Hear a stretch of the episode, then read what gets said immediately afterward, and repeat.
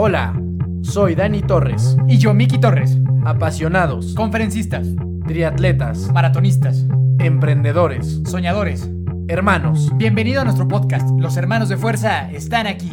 Hola a todos, querida comunidad de fuerza, bienvenidos otra semana más a, a su podcast de confianza, a tu podcast favorito, a tu podcast que te inspira. Mi nombre es Miki Torres y bienvenido a Hermanos de Fuerza. Esta semana tenemos otro persiguiendo sueños y es uno súper especial para mí y, para mi hermano. Literal, para mí el día de hoy tenemos a, para mí es como si fuera a entrevistar a, Superman, porque era mi super ídolo de, de la infancia. Como ustedes saben, yo pues, pues por algún tiempo quise ser futbolista y algo así, y, y mi posición más destacada de lo poco que pude haber sido fue la, fue la portería, y siempre quise portar el número 25, gracias a la persona que tenemos aquí hoy, que ya mi hermano va a introducir y que durante este rato que estaremos compartiendo les vamos a poder compartir por qué es tan importante para nosotros y todo lo que, lo, lo que vivimos eh, pues con esta, con esta persona, ¿no? Eh, bienvenidos a un episodio más, gracias a todos por el apoyo, por suscribirse al, al podcast y por seguirnos en, en Instagram y también allá estamos en Apple Podcast y en todas nuestras redes. Entonces, Dani, bienvenido, ¿cómo estás tú? Todo muy bien, sí. eh, saludos a toda nuestra comunidad de fuerza. Gracias por escucharnos y por estar con nosotros. Un episodio más que, como ya dices, es muy especial, es sumamente especial. Y me gustaría un poco eh, introducir al tema platicándole un poquito a la gente por qué es que esta persona que está aquí es tan especial y es, eh, como lo pusimos ya en, Instagram, un, ídolo de, nuestra infancia. Y todo esto se remonta al, al 2002. Yo tenía 7 años, tú tenías 11 años. Eh, para la gente que me conoce sabe que para mí de niño el América era lo más importante que había, o sea, literal, era mi, pasión más grande. Y yo era muy feliz de, de irle al América y muy orgulloso, pero desafortunadamente en estos años, pues el América no era un equipo muy ganador. Y me acuerdo que yo sufría mucho en la escuela porque, bueno, como saben, nosotros somos de Toluca y todos mis, mis amigos que le iban a Toluca, pues eran épocas muy gloriosas para ellos, ¿no? Y el América, pues no podía y no, y no ganábamos y no se daban los resultados hasta que en el 2002 sucede esta fantástica hazaña. Yo les puedo decir que la alegría más grande que he tenido como, como aficionado del fútbol y, y yo, pues el fútbol es, es, es mi adoración por, por, por completo. Y, y esta, este, este momento de más felicidad como aficionado en el fútbol, pues fue orquestado por grandes futbolistas, por, por Lipatín, por Frankie Oviedo, por, por Chuy Mendoza, pero por dos personas principalmente. Iván Zamorano y Adolfo Ríos. Y, y Adolfo Ríos es esta persona que tenemos hoy aquí con nosotros y, y que nos va a platicar acerca de su historia, pero lo- me, gustaría eh, seguir hablando de esta historia, que en el 2002, pues, ¿qué sucedió, May? Platícales un poquito de cómo lo vivimos, porque quiero que la gente entienda por qué es tan representativa eh, esta figura en, en nuestra vida. Bueno, como dice mi hermano, para nosotros, pues nunca habíamos visto campeón al América y, se nos dio la oportunidad de, de ir a la final de vuelta. Eh, yo creo que sería muy interesante ya que Adolfo nos platique más cómo él vivió el partido, pero nosotros tuvimos la oportunidad de estar ahí en el estadio. La verdad es que era una situación eh, completamente adversa, un marcador abajo 2-0, eh, terminando el, el primer tiempo del partido de vuelta y bueno, ya Adolfo nos contará el final, pero simplemente, como dices tú, o sea, es de mis recuerdos más alegres y felices de, de mi infancia y, y por eso yo estoy tan emocionado y nervioso de, de tener a Adolfo aquí hoy, porque literal para mí es como un superhéroe y estoy súper feliz y pues nada, Adolfo, bienvenido. Muchas gracias, muchas gracias. No, de- muchas gracias a ti, Adolfo. Voy, voy a presentar, digo, para la gente que no, que no te conozca, eh, que yo creo que son pocos. Eh, Adolfo Ríos es un exfutbolista profesional. eh, inició su carrera con Pumas, jugó varios años ahí profesionalmente, primera división. Después pasó por Veracruz, Necaxa y después el poderosísimo Club América. Eh, tuvo una participación bastante destacada también en selección nacional, participando en dos Copas América y llevándose el tercer lugar así como en otros torneos internacionales con la selección mexicana, la Copa Corea en 1999, Copa Carlsberg en 1999 también, Copa de Estados Unidos en el 96 y en el 97, en estas últimas dos, quedando campeón. Eh, ha sido, fue, fue campeón también en la primera división mexicana con el Necaxa y con el América en el 2002, que es lo, lo que ya nos platicarás un poco más a detalle. También cuenta con campeonatos internacionales dentro del fútbol mexicano, como la Copa de Campeones de la CONCACAF con Pumas y con Necaxa, y la Copa Gigantes de CONCACAF con el América también. Eh, y cuenta también con cinco premios al mejor portero de la primera división de México, que fueron prácticamente en años consecutivos. Aparte de esto, es ex vicepresidente deportivo del club Querétaro y se desempeñó también una carrera como político y ya nos contará si esa parte sigue vigente. Adolfo, de verdad, muchísimas gracias por estar aquí. Estamos muy orgullosos de tenerte en, nuestro programa. Por favor, preséntate un poquito, saluda a la gente, que te conozcan y, pues bienvenido. muchísimas gracias por la presentación. La verdad es que eh, pues ya, ya con esa presentación ya no necesito más. Entonces, muchas gracias, Dani, muchas gracias, Miki, porque, pues, por permitirme compartir con la gente, con todos los que lo sintonizan en, todo lo que ustedes están compartiendo con la gente. Y un placer poder estar en contacto con todos ustedes. Adolfo, muchísimas gracias. Nosotros en nuestro programa tenemos algo que le llamamos las preguntas de fuerza, que son como unas preguntas para que la gente te empiece a conocer un poquito de manera más personal. Es una onda como 100 mexicanos dijeron, en las que yo te hago pues, una pregunta y tú contestas de, manera rápida. ¿Te parece bien? Sí, por supuesto. ¿Cuál es tu profesión, Adolfo? Bueno, actualmente eh, estoy en temas eh, políticos y sociales. Perfecto. ¿Tu edad? 53 años. Muy bien, ¿tu deporte favorito? El fútbol. Hijo, y esta pregunta espero que no me vaya a romper el corazón. ¿Tu equipo favorito? Mira, de niño, eh, al igual que mi padre, eh, América. Ok. ¿Y ahorita, América también? Eso, eso ya con, ya cuando dejé de jugar al fútbol, pues volví a mis raíces. Entonces, no es algo que cuando eres jugador puedas estar mencionando porque eres profesional, pero una vez que termina tu carrera, eh, lógicamente tus raíces son los que te va a jalar siempre. Claro. Y que imagino que estamos hablando de los Pumas. No, las raíces de mi, de, mi infancia. ah, ok, ok, ok, ya me confundí, ok, ya, ya. Sí, yo cuando, cuando el, el fútbol a mí me gustó por mi padre, porque yo no tenía una gran relación con él cuando yo era niño. Entonces, a mí el fútbol no me gustaba pero veía que mi papá veía los partidos de América porque él iba a la América.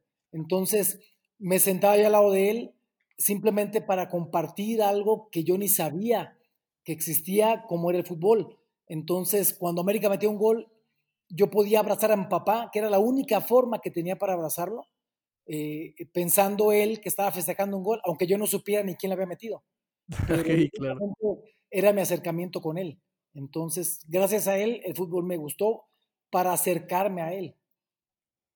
Ok, perfecto. Pues ya empezamos con historias bastante interesantes. ¿Tu película favorita, Adolfo? Eh, una de mis películas favoritas son Amigos, que es una película francesa. Eh, muy buena, así que esas son de las que más me ha impactado. Pero sí, peliculón. Eh, ¿Artista o canción favorita? Mira, soy más de baladas. los artistas Napoleón, Camilo VI, José José, eh, prácticamente Juan Gabriel, o sea, prácticamente todos los de esa época que, han sido los drobadores de, las baladas en, español en nuestro país. Perfecto. Eh, ¿Una persona a la que admires? híjole, muchas, muchas. una de ellas, por supuesto, mi padre, que en paz descanse, que con toda la situación de, de, fuerza y de carácter que él tuvo para educarnos, eh, pues lógicamente mi admiración siempre va a ser para él, esté en donde esté. Perfecto, qué padre. Eh, ¿Libro favorito? Eh, me gusta mucho y leí muchas ocasiones lo que es Caballo de Troya. El Caballo de Troya de Benítez me encanta porque realmente me hacía trasladarme en la historia a ver a alguien magnífico como fue Jesucristo. Ok, qué interesante. ¿Tu comida favorita? La michoacana, las corundas, el pichepo, la morisqueta, el churipo. Ok, muy, buenos. ¿Tienes alguna mascota, Adolfo? Sí, tenemos una, una este, perrita eh, French, o sea, es la, la, bulldog, la bulldog francés, este, aquí en casa, entonces sí tenemos mascota. Perfecto. Y ya para, para, terminar con estas preguntas, Adolfo, ¿por qué utilizabas el número 25 como portero? Es algo que, es, pues, de cierta manera peculiar y no es tan común ¿Nos puedes platicar un poquito de, de por qué usabas ese número y ya entrar de lleno con tu historia?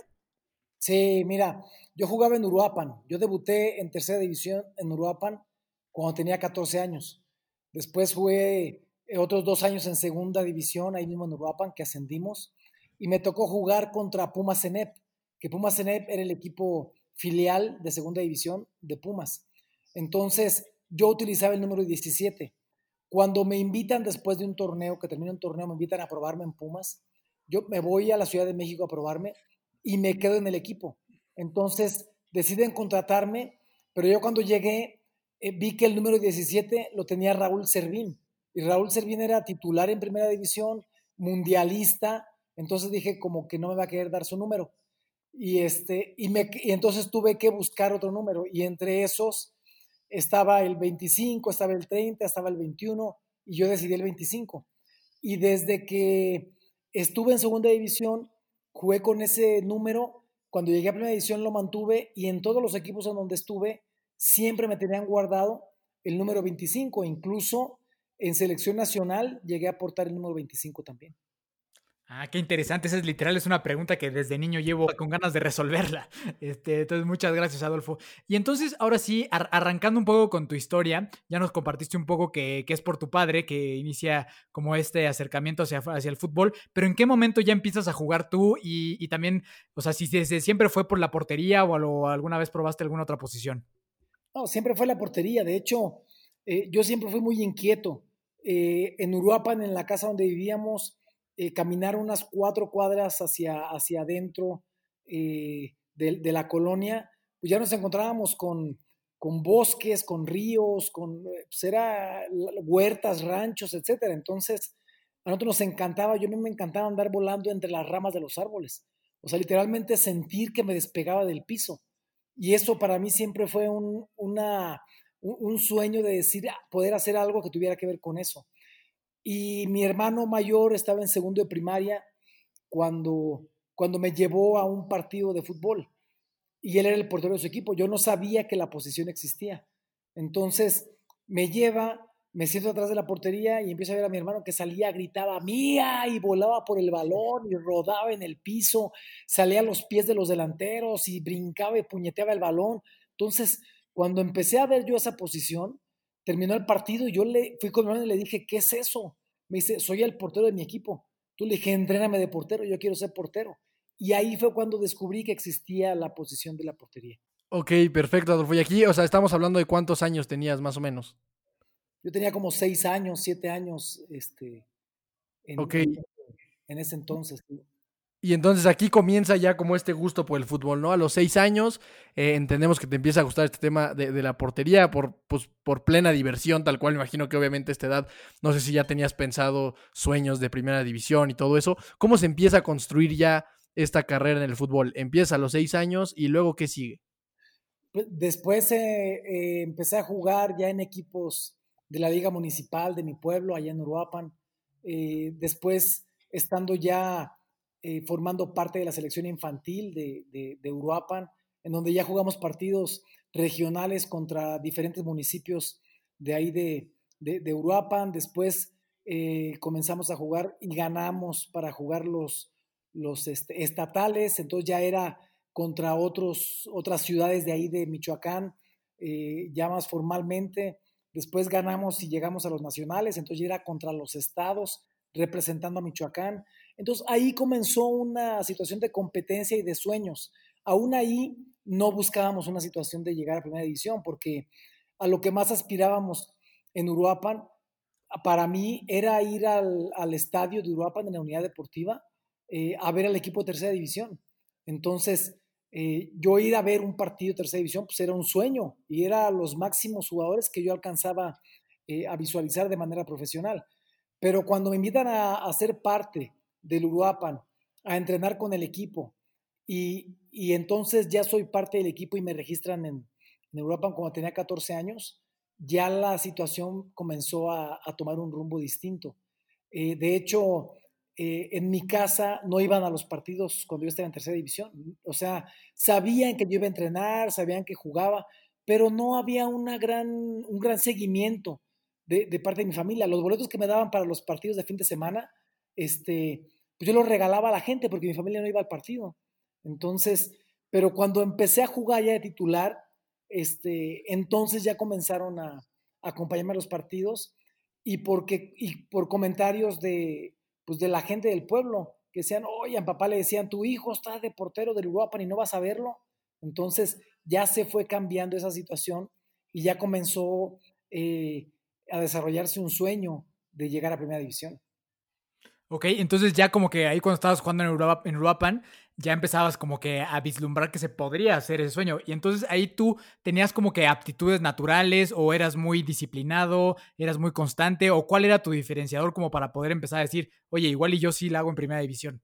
Mira, siempre eh, nací con una situación de, de podría decirte, de, valentía en la portería, porque nunca me, me dio temor tirarme y, aunque nunca tuve yo eh, en mi infancia quien me dijera cómo hacerlo, eh, siempre fui muy autodidacta de estar viendo, pues aprendía muchas cosas en la portería. Entonces, cuando tengo la bendición de llegar a tercera división, en ese momento el entrenador de, del Uruapan era don Horacio Troche, que fue eh, un, un, central uruguayo mundialista este, en su país. Y él estaba entrenando en Uruapan porque ya había pasado su época de entrenador en tanto en Chivas como en Morelia. Entonces tenía él a su, a su entrenador de porteros también un uruguayo, que era Jorge Poyú. Entonces prácticamente tuve la fortuna de que el entrenador que yo tenía de porteros, pues fue un portero de primera división eh, en Uruguay y acá en México. Entonces la escuela de portero uruguayo, eso a mí me sirvió muchísimo. Y ese crecimiento que tuve de tres años entre tercera y segunda división en Uruapan fue trabajar intensamente con, con este tipo de porteros, entonces entrenadores de porteros. Y la verdad es que sí cambió radicalmente mis inicios. Ok, perfecto, Adolfo. Entonces estamos hablando de que fueron unos años jugar tercera división, segunda división en, en Uruapan. Estamos hablando aquí a lo mejor que de los 14 a los 16 tal vez, corrígeme si, si me equivoco. Eh, y luego, ¿qué, cómo, ¿cómo sigue evolucionando tu carrera? Y otra cosa interesante, eh, en la portería te llegó a costar trabajo el tema de la altura, porque a diferencia a lo mejor de muchos otros porteros, me parece que tú debes estar alrededor de 1,75 por ahí. Eh, seguro eso representaba un reto. Sí, mira, es, yo cuando me voy de Uruapan a probarme a Pumas, iba a cumplir 17 años. Entonces llego a Pumas, eh, hago las pruebas, en ese momento había, eh, Jorge Campos llegó ese mismo día a, probarse, el de, Acapulco, yo de Michoacán, algunos otros que debutaron en primera división, eh, como el central Fernando Bernal, que después jugó en Morelia muchos años también, o Eugenio Constantino, que jugó en Cruz Azul también y en Pumas. algunos nos quedamos en, el equipo, no de primera división, a mí me mandaron a segunda división nuevamente con el mismo equipo que, que yo había enfrentado. Eh, y poco a poco fuimos creciendo en ese, en ese proceso. Eh, la situación de altura nunca me, me afectó, yo mido 1,76, aunque, aunque, bueno, ya a mi edad ya voy para abajo, pero, pero no, realmente nunca me afectó, nunca me preocupó, nunca tuve problemas por, por alto, eh, al contrario, me gustaba y tenía un, una elasticidad y, un, y, una potencia de piernas que me dio para, para no, no sufrir de cuestiones en lo aéreo. Y así fue como fui desarrollando hasta que llegué, hasta que debuté en primera división este, en Pumas. Ok, buenísimo. Oye, pues qué, qué curioso que hayas llegado el mismo día que, que, Jorge Campos. Entonces, literal, en las pruebas estabas tú compitiendo con Jorge Campos por una posición. Y de hecho, eh, Jorge y yo nos hicimos grandes amigos desde ese entonces. Eh, después, cuando nos invitan a quedarnos en Pumas, yo voy al equipo de segunda división y Jorge se queda en la reserva profesional. Entonces, y después de dos años, ya somos él y yo parte del equipo de primera división en la primera pretemporada a la que fuimos ambos.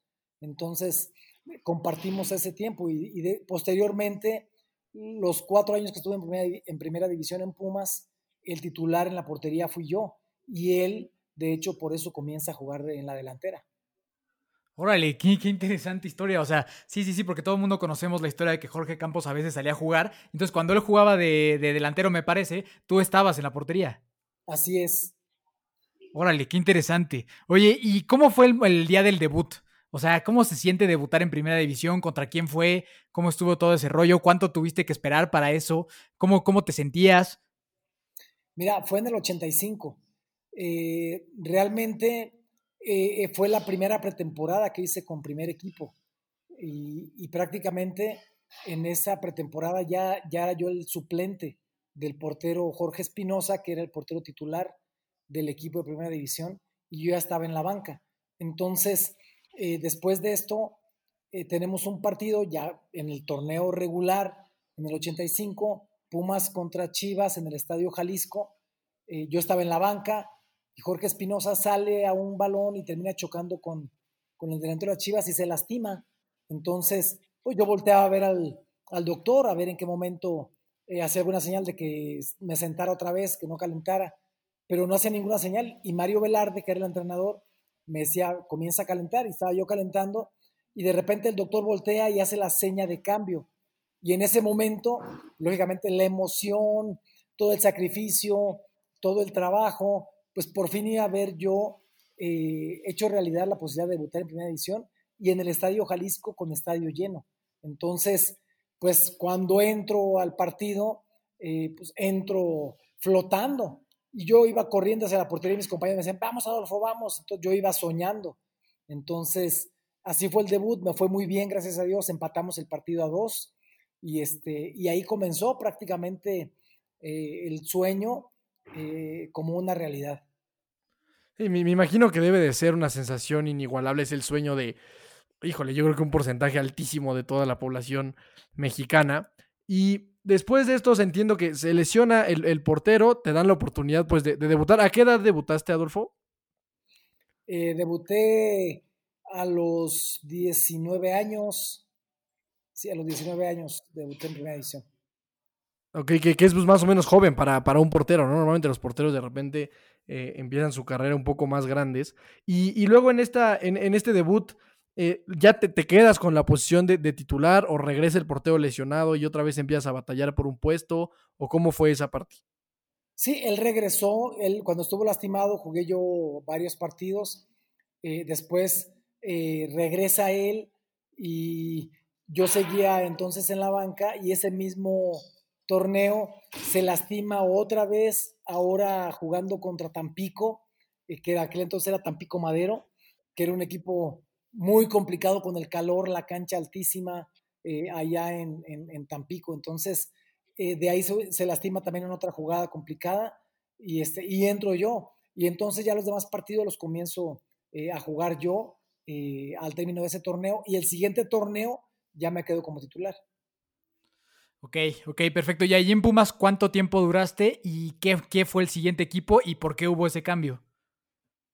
Estuve yo en Pumas desde que llegué a segunda división hasta que terminé eh, yéndome a Veracruz, estuve seis años, dos en segunda división y cuatro años en primera división. Eh, posteriormente esto viene una propuesta de, ir a Veracruz, cuando Veracruz eh, tenía un año ya de, de ascendido a primera división, era un fenómeno prácticamente la situación del fútbol en Veracruz, nos había tocado ya jugar allá un año antes, este, y cuando nos hacen esa propuesta a la, directiva, eh, hablo yo con Mejía Barón, que era el entrenador en ese entonces, y vemos como una buena posibilidad de desarrollo, eh, no solamente en la cuestión deportiva, sino en la situación también económica, este, de, de, tomar esa oportunidad. Entonces, para el equipo, por supuesto, también venía una situación de beneficio económico. Y ahí en ese momento me voy a Veracruz, en donde llego yo a Veracruz eh, en el 90 y este y juego hasta el 97, entonces juego siete años en, Veracruz. No, si te, echaste un rato en, Veracruz.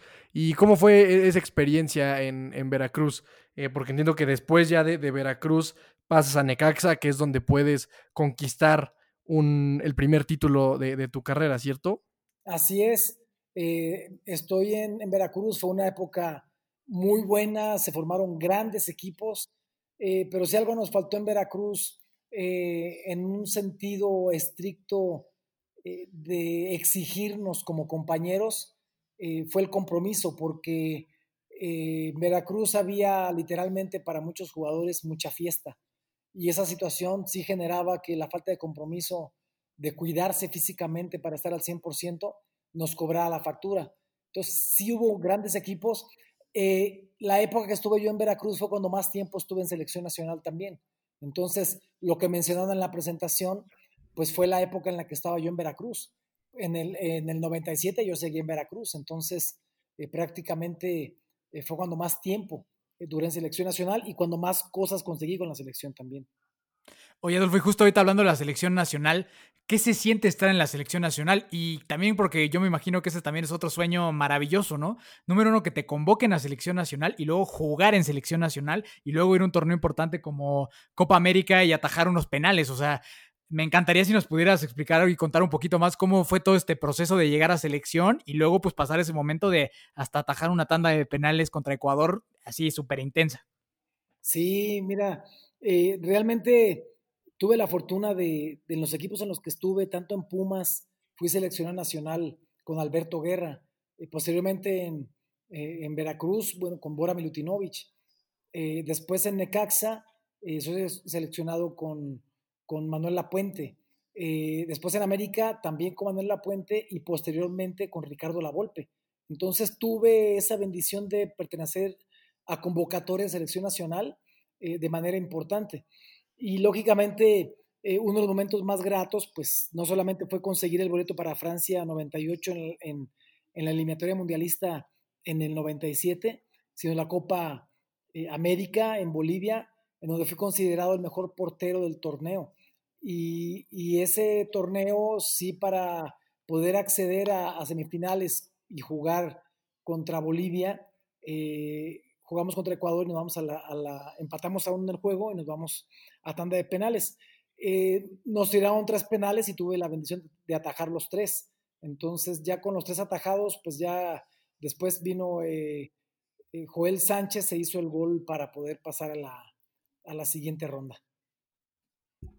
Ok, buenísimo. Sí, no, me imagino que eso, o sea, tapar un penal a esos niveles debe ser algo extraordinario. O sea, si de por sí meter un penal o tapar un penal en, el barrio es algo emocionante, me imagino que, que ya estos niveles y, y representando a tu país pues debe ser algo completamente extraordinario. Entonces, pues digo, me, parece interesante que, fuera seleccionado nacional siendo portero del Veracruz, que a lo mejor eh, es raro normalmente que el portero de la selección nacional sea, de, sea del Veracruz, es más normal que venga, pues, digo, ahorita ya de, equipos europeos, pero yo creo que antes de, pues, de América, de Pumas, de este tipo de, clubes, y entonces después, pues llamas la atención, me imagino, de, Necaxa, y empieza este proceso ahora de cambiar de equipo, ser parte de, Necaxa, y viene el, el primer título de liga. Sí, de hecho yo llego a Necaxa eh, después de, calificar al Mundial de Francia 98. Entonces, eh, cuando llego a Necaxa, eh, sí llegamos a jugar una final, primero contra Toluca, en donde íbamos ganando y Alex Aguinaga hace, el, habíamos ganado 1-0 en, en el Azteca, después Alex Aguinaga hace otro gol, entonces parecía que todo estaba escrito y nos dan la vuelta. Esto fue en el 98. Entonces, eh, nos da la vuelta del Toluca, perdemos esa final, pero al siguiente torneo volvemos a llegar a la final, eh, ahora contra las Chivas, empatamos a ceros en el Estadio Azteca, vamos al Estadio Jalisco, en donde estaba mariachis por todos lados y ganamos 2-0 esa final. Entonces ahí conseguimos particularmente mi primer título en primera división. Oye, Adolfo, ¿y jugaste esas finales? Sí.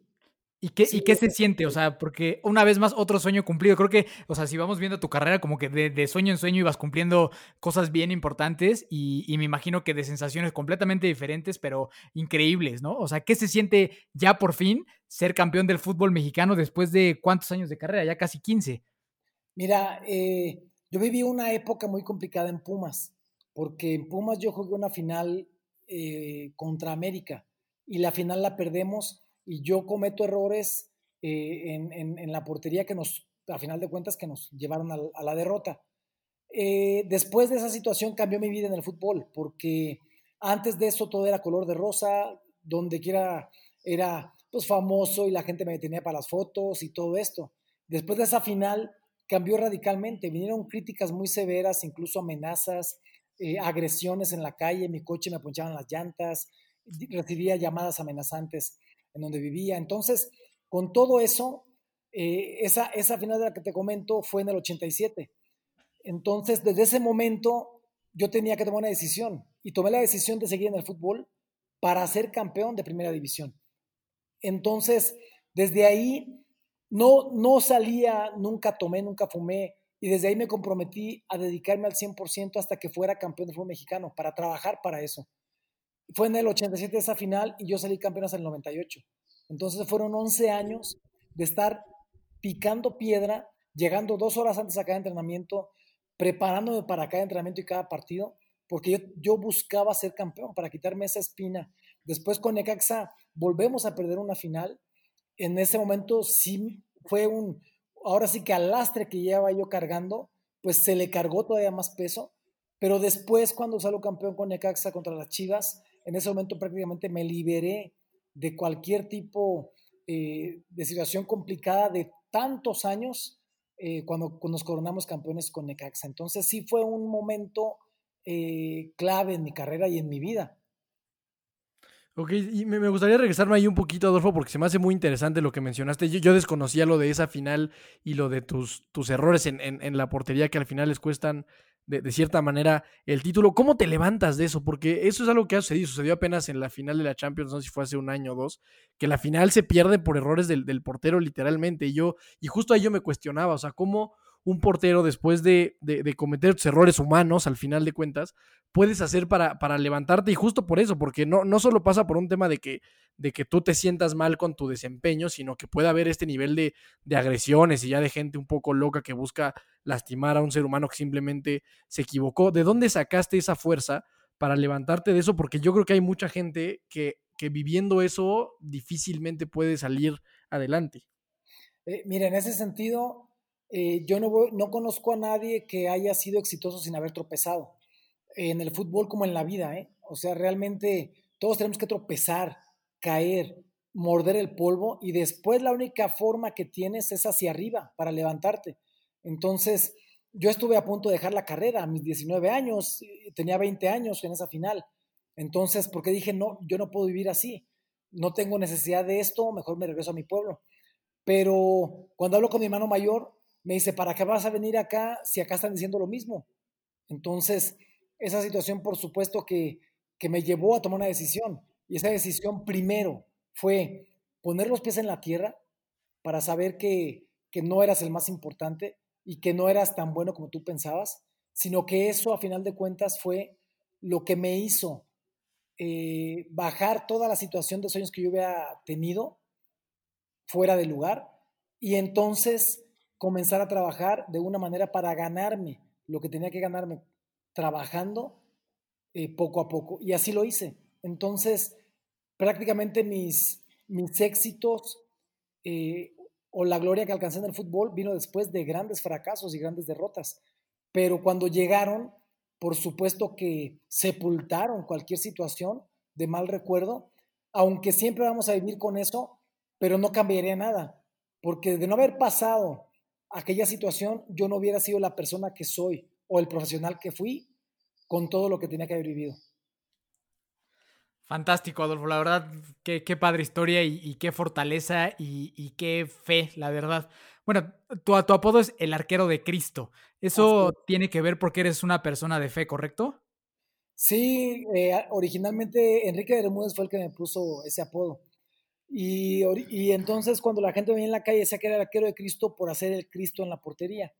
Entonces, eh, pero Enrique Bermúdez cuando me puso eh, el apodo, eh, realmente es porque él sabe que soy cristiano. Entonces, esa situación de fe literalmente fue lo que me mantuvo firme en los momentos más complicados. Y, y el apodo terminó superando el nombre, porque yo como Adolfo Ríos me puedo equivocar en cualquier momento. pero si tú pones en tu celular, en tu computadora, pones el arquero de Cristo, así sin poner nombre, salgo yo. Entonces, en ese sentido no me puedo equivocar.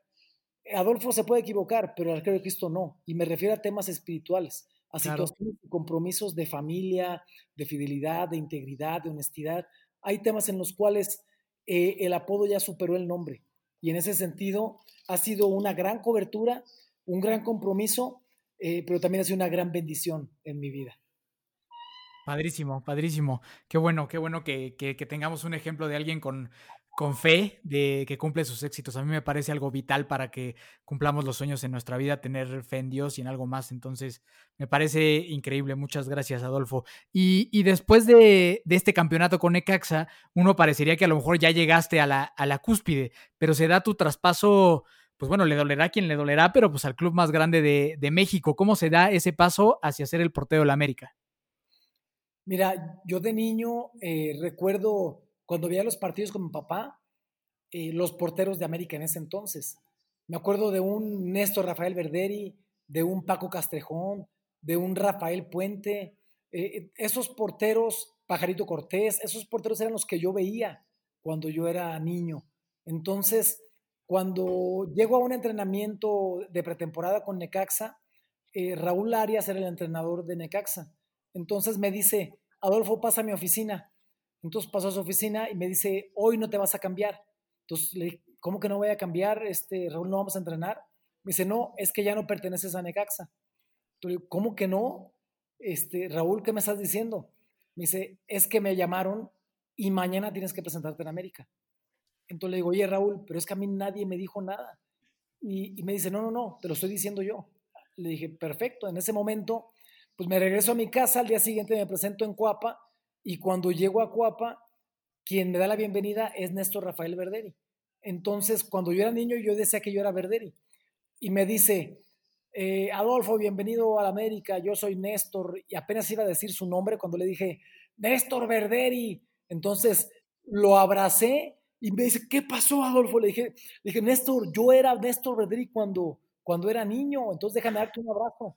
Y este, eh, me entregan, entreno con él, con el equipo, me dan mi uniforme y llego a casa. Y cuando llego a casa, pongo el uniforme, este, eh, así en un sillón y, le digo a mi esposa, mami, ven.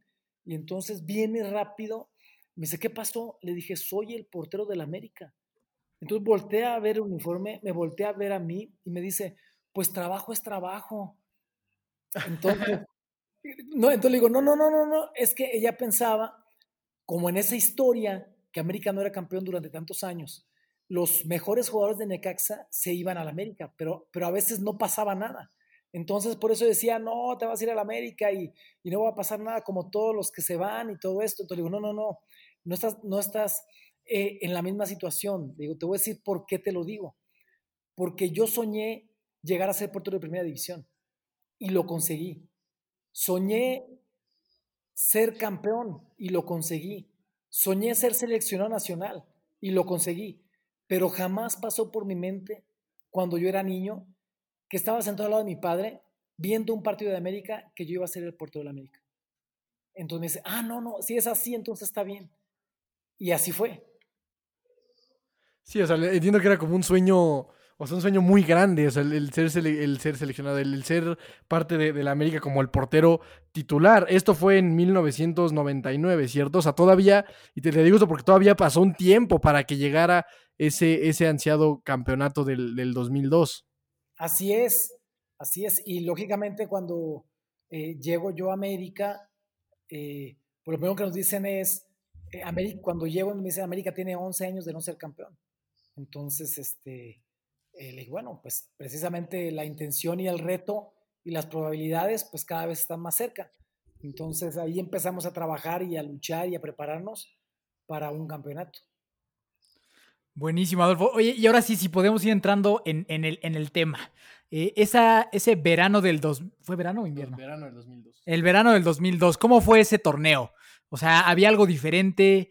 ¿Venía siendo igual? ¿Cómo habían sido los, torneos anteriores? ¿Cómo había estado todo para llegar a ese verano del 2002? Mira, cada torneo eh, era un compromiso.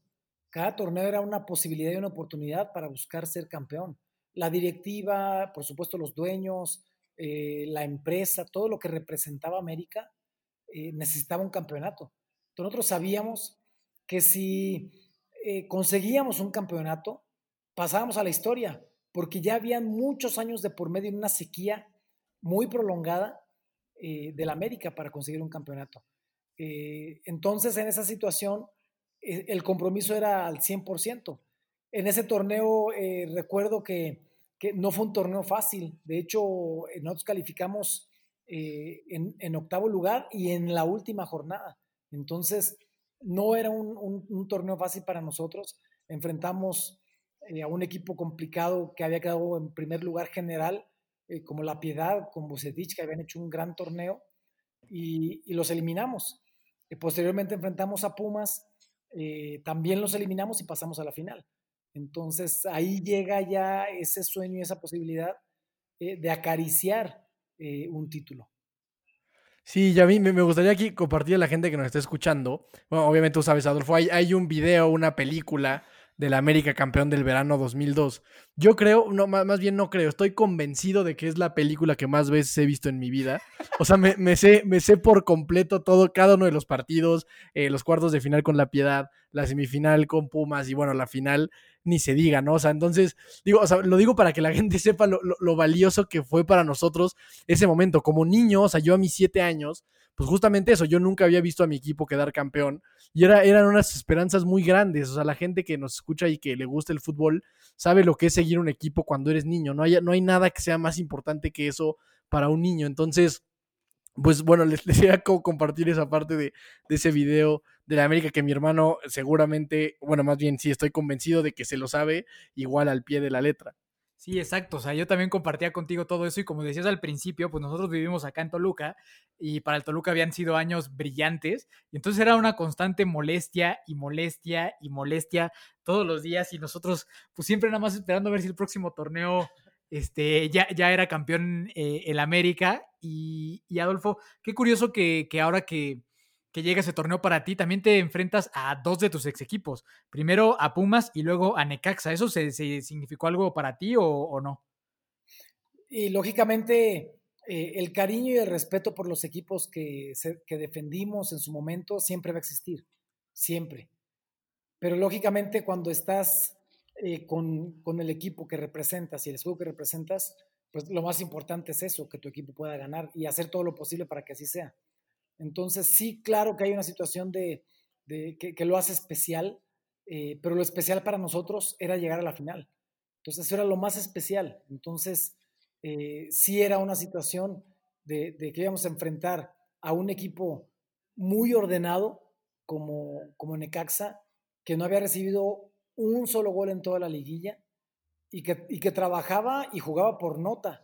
Entonces, sabíamos que no iba a ser de ninguna manera eh, nada sencillo, porque, porque yo también sabía cómo se le jugaba a la América. Cuando llegué a Pumas eh, y jugábamos contra América, lo más importante era ganar la América. Después en Veracruz igual. Si le ganamos a la América se hacía carnaval en Veracruz.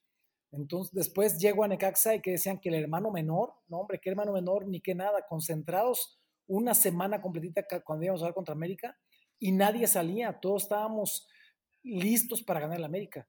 Y, ahora con América, pues lógicamente lo que se sabe cómo se le juega. Entonces, llegar a la final sí fue eh, una gran posibilidad eh, de ver cercano, después de 13 años, la posibilidad de título. Pues nos abría ese, ese sueño. Sabíamos que no iba a ser nada, nada sencillo.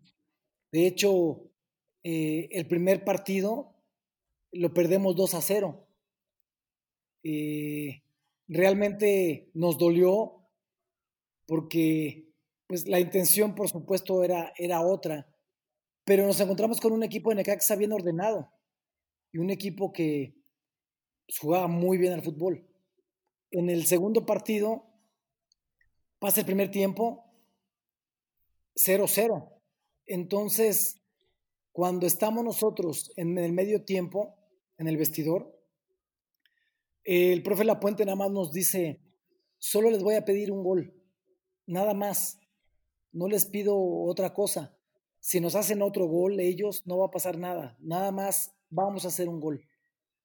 Y cuando salimos nosotros eh, al partido, pues decimos, ¿saben qué? Pues, tenemos todo que ganar, nada que perder, vamos a echar todo, vamos a hacer un gol, va a ver qué pasa. Bueno, cuando hacemos el primer gol, radicalmente la situación cambió el entorno cambió. el estadio cambió, el estadio tembló. La afición comenzó a brincar, a gritar y a brincar, que era una situación irreal completamente. Y cuando empezamos nosotros a sentir eso, empezamos a ver a los jugadores de Necaxa que antes de ese gol tenían una tranquilidad y una parsimonia para jugar. Bueno, ahora los veíamos reclamándose, con la cara desencajada, eh, gritándose entre ellos. Y eso nos dio a nosotros eh, la intención y la posibilidad de revertir todo lo que estaba sucediendo en la cancha. Entonces ahí entendimos cuál era la, situación del, del, entrenador de decirnos solamente hagan un gol. Porque cuando hicimos ese gol, cambió. Posteriormente con el segundo gol, no, bueno, con el segundo gol, eh, olvídate, el estadio se caía. Y lógicamente esa situación generó eh, que cuando termina el partido tenemos que irnos a, tiempos extras. En ese entonces se jugaba el gol de oro. Eh, tenemos una, eh, una tajada muy afortunada en donde Sague se la toca eh, a Carlos Gutiérrez. Carlos Gutiérrez afuera del área le pega y le pasa el balón entre las piernas a Salinas. Yo tengo la, el regalo del cielo de dejar con la mano izquierda, que de entrar ese gol prácticamente se acababa del partido, nos habían dejado sembrados en la cancha. Y posteriormente a eso eh, viene el gol del misionero Castillo. Entonces, cuando hacemos el gol con el misionero Castillo y yo veo que el árbitro dice se acabó, en ese momento fue una, una situación de verdad única que vivimos con la afición, eh, con nuestros compañeros y pues con toda nuestra gente. No, impresionante, Adolfo. Y, me encantaría ahorita también platicar un poquito cómo lo vimos nosotros. Se me hace muy interesante cómo lo cuentas tú dentro de la cancha, pero cómo lo viven dos niños, o sea, dos niños que le van a la América. Y me gustaría también, o sea, compartirlo a ti. Seguro ya lo has escuchado de más personas. Pero para nosotros este momento fue, o sea, es algo que, que marca nuestras vidas, estoy, estoy seguro. Como lo dices, el primer partido que se va perdiendo 2-0, pues ya nosotros teníamos ya mucha desesperanza, ¿no? Ya no sabíamos qué iba a suceder, pero bueno, como bien dice La Puente, la, esperanza muere al último, ¿no? Y entonces, pero pasa el primer tiempo y nosotros estábamos en el estadio, tuvimos la fortuna de ir al Estadio Azteca y no hay gol, 0-0, sigue 2-0 abajo el América y yo me acuerdo perfecto que yo lloré todo el, todo el medio tiempo, porque yo decía, puta, no, no vamos a poder quedar campeones y lloraba y lloraba y lloraba y lloraba. Y de repente pasa esta maravilla en el segundo tiempo en el que le tiran un centro a Patiño y cabecea y mete, y mete el, gol y que, hacía el 2-1. Y bueno, empieza a ver, pero una, esperanza para un niñito de, de 7 años y uno de 11 años, ¿no? Y luego, muy poco tiempo después, llega Iván Zamorano y nos hace, nos hace soñar y mete ese. de verdad, estoy, o sea, me dan ganas, o sea, se me pone la piel chinita porque es algo, es algo increíble y que de verdad es la, la, mejor experiencia que he tenido como aficionado del fútbol. Y luego, algo muy interesante, pues ya se va este, a, a, gol de oro y le anulan un gol a Iván Zamorano. Me acuerdo en el palco que eh, eso es un tiro de esquina también, remata y lo anulan por una falta o algo así. Entonces ya festejamos el campeonato y no sucede. Y luego llega otra vez lo mismo, ¿no? Tiro de esquina, remate el misionero Castillo, poste y gol. Y entonces un niño de siete años pues vive la alegría más grande de su vida, ¿no? Sí, es impresionante porque eh, yo lo veía en la gente eh, cuando cuando hacemos ese gol, todos salieron corriendo detrás del misionero. Y, yo me acuerdo perfectamente eh, que yo salí corriendo para otro lado porque yo llevaba mi agradecimiento al cielo, a mi fe, a mi Dios.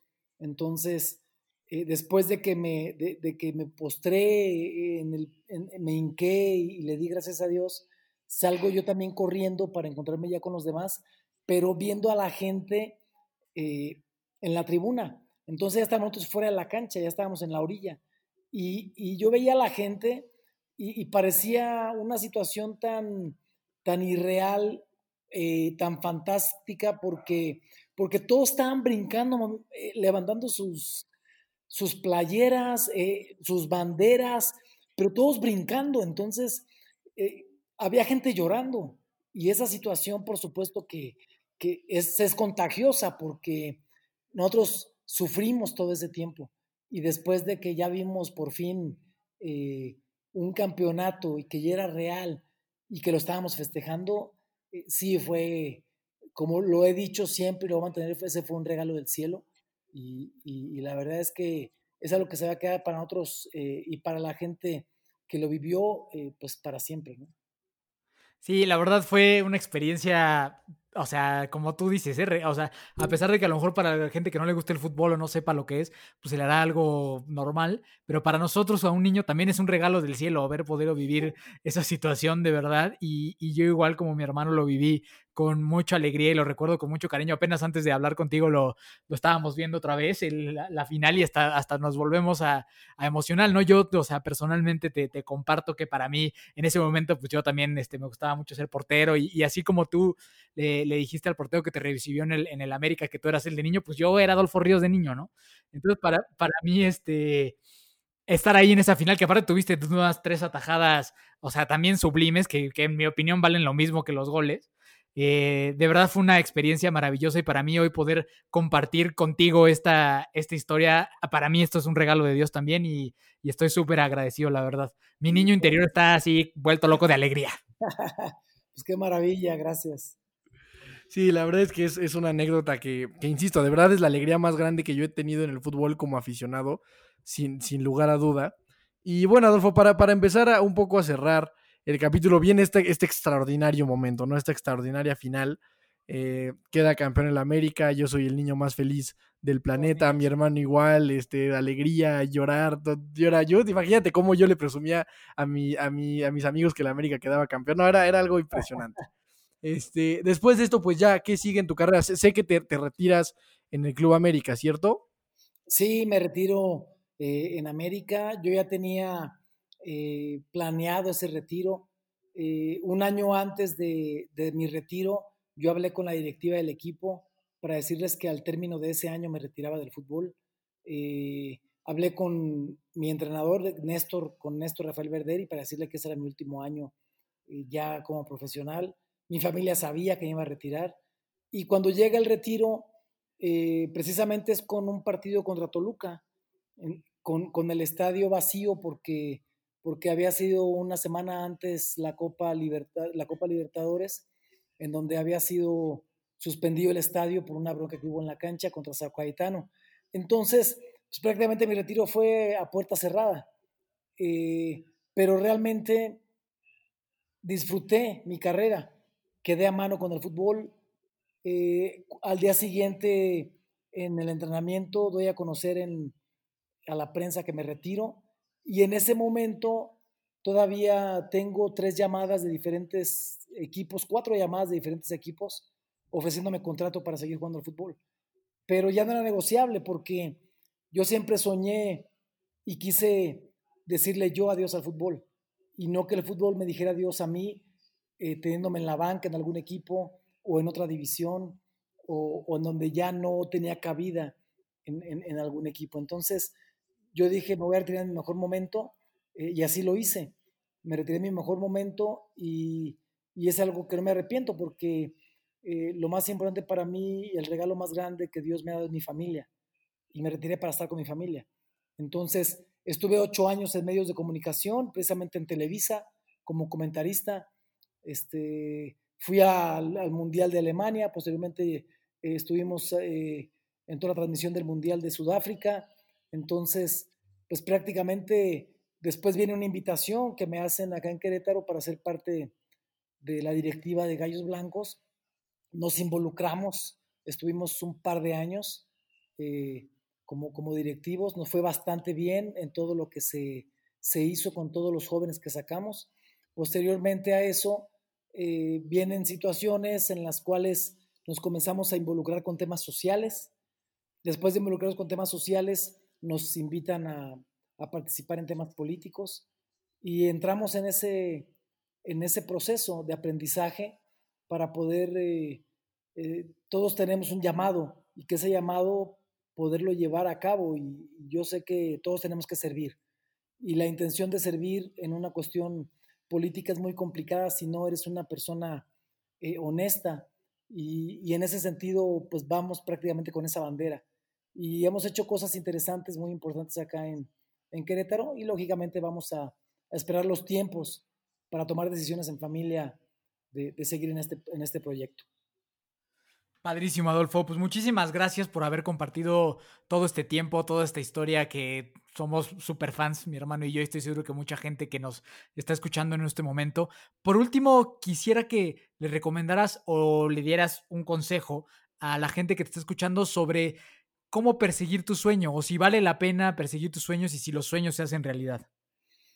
Muchas gracias por la oportunidad. Mira, eh, realmente eh, los sueños se pueden conseguir, pero hay que estar dispuestos eh, a sacrificarse por ellos y hay que estar dispuestos a pagar el precio que esto implica. Y me estoy refiriendo a un precio que tiene que ver con el compromiso, con la integridad, con la honestidad y con el trabajo, porque es la única forma que se van a conseguir las cosas. Se pueden conseguir muchas cosas, pero cosas que valen la pena son las que se consiguen de manera honrada, porque vas a dejar un legado y podrán decirte si, si fuiste buen jugador o mal jugador, o si fuiste buen arquitecto o no, o si fuiste buen doctor o no, pero la situación está en el legado que dejas de ser una persona íntegra, eso no te lo puede rebatir absolutamente nadie. Hay un tema en todos los chavos que en un momento dado quieren seguir sus, sus sueños dentro del fútbol o en alguna carrera y es eh, ni el fútbol ni las carreras van de la mano de la fiesta o de las adicciones. Realmente me tocó perder amigos que por adicciones o por alcoholismo perdieron la vida eh, en esa situación. Y es algo que vemos hoy en día. Eh, hay que ser más conscientes en las responsabilidades que tienen porque de verdad es una vida lo que está en juego y que luchen por sus sueños porque sí se pueden conseguir. Y puedo decirte que hasta el día de hoy en mi pueblo hay mucha gente que me sigue recordando eh, por haber puesto el nombre de Uruapan en alto, representando a mi país como futbolista profesional en México, representando a México y representando a los equipos que, en los que jugué. Entonces, se pueden conseguir los sueños. Me, encanta esa manera de, cerrar, Adolfo. Yo soy, yo soy un creyente de que es bueno perseguir los sueños, de eso se trata la vida y conseguir tus metas, pero que el, último fin y el último propósito, o por lo menos que en el que yo creo, es en el, en el de ser una buena persona. Y es algo que, veo completamente en ti, digo, en este poco tiempo que, tuvimos la fortuna de conocernos, ojalá, ojalá pronto nos podamos, ya que pase el COVID o algo así, poder conocernos en persona, pero creo que de eso se trata, de, de, de, tratar con gente que sean buenas personas, que sí hayan logrado cosas, que, que sea gente de éxito, pero, pero el, el, fin último, desde mi punto de vista, es el de ser una buena persona y, sin duda es algo que, que, veo reflejado en lo que tú nos comunicas y de verdad te, te lo agradezco muchísimo. Yo, yo ya me, me, despido, mi nombre es Daniel Torres, Dani Torres, ahí me pueden encontrar en, en Instagram, Facebook, TikTok, en todas partes, este, el Instagram de Hermanos de Fuerza. Adolfo, me, encantaría que te pudieras despedir de, la gente que, te está escuchando. Y, si tienes redes sociales, donde la gente te puede seguir, donde te puede escuchar, donde te puede ver. Sí, muchísimas gracias, este, Dani, igual a tu hermano, Miki. Eh, va a ser un placer conocerlos personalmente. y agradecerle a toda la gente que, que, pueda estarnos escuchando eh, y agradecerles a ustedes porque gracias a ustedes tenemos la posibilidad de que la gente nos pueda escuchar. Y en redes sociales en Adorri con doble R y latina 25, eh, Adorri 25 es donde tengo mis redes. Entonces ahí estamos a sus órdenes. Eh, de hecho fue por donde nos eh, contactamos con ustedes por Instagram. Entonces agradecerles principalmente porque para nosotros el recordar sigue siendo renacer las emociones y esas emociones que hacen que se enchina la piel. Entonces, muchísimas gracias por esa oportunidad. Un abrazo bien fuerte y qué padre que estén como hermanos dando testimonio de, ese valor tan grande que es el amor en familia. No, hombre, muchísimas gracias, Adolfo, de verdad. Significa mucho para, para nosotros y, y a mí personalmente ese último mensaje que diste también yo le estoy diciendo que este, que este cuate que íbamos a, a, entrevistar era como Superman, yo que me dedico a, justamente a la batalla contra las adicciones, este mensaje último que te, que te aventaste de verdad queda más que perfecto y, me siento súper bendecido y agradecido por haberte escuchado, por tenerte por acá. Te mando un abrazo enorme, un agradecimiento gigante por haber estado con nosotros, por ese campeonato, por tu trayectoria, por tus palabras, por todo. Que Dios te bendiga mucho a ti y a, y a tu familia y primero Dios podremos este, seguir haciendo cosas más juntos para inspirar y tratar de llegar a más personas. Entonces, me despido igualmente, que Dios los bendiga a todos. Eh, a mí me encuentran como Miki Torres C, Fly Multisport. Que Dios bendiga a todos. Nos vemos la próxima semana. Gracias, Adolfo. Gracias, un abrazo. Para despedirnos le mando un abrazo enorme con mucho cariño a mi hermano Ricardo y a toda su familia que son fieles seguidores de este programa y que gracias a Dios acaban de vencer al COVID y son una esperanza para todos. Nos vemos la próxima semana. Échele.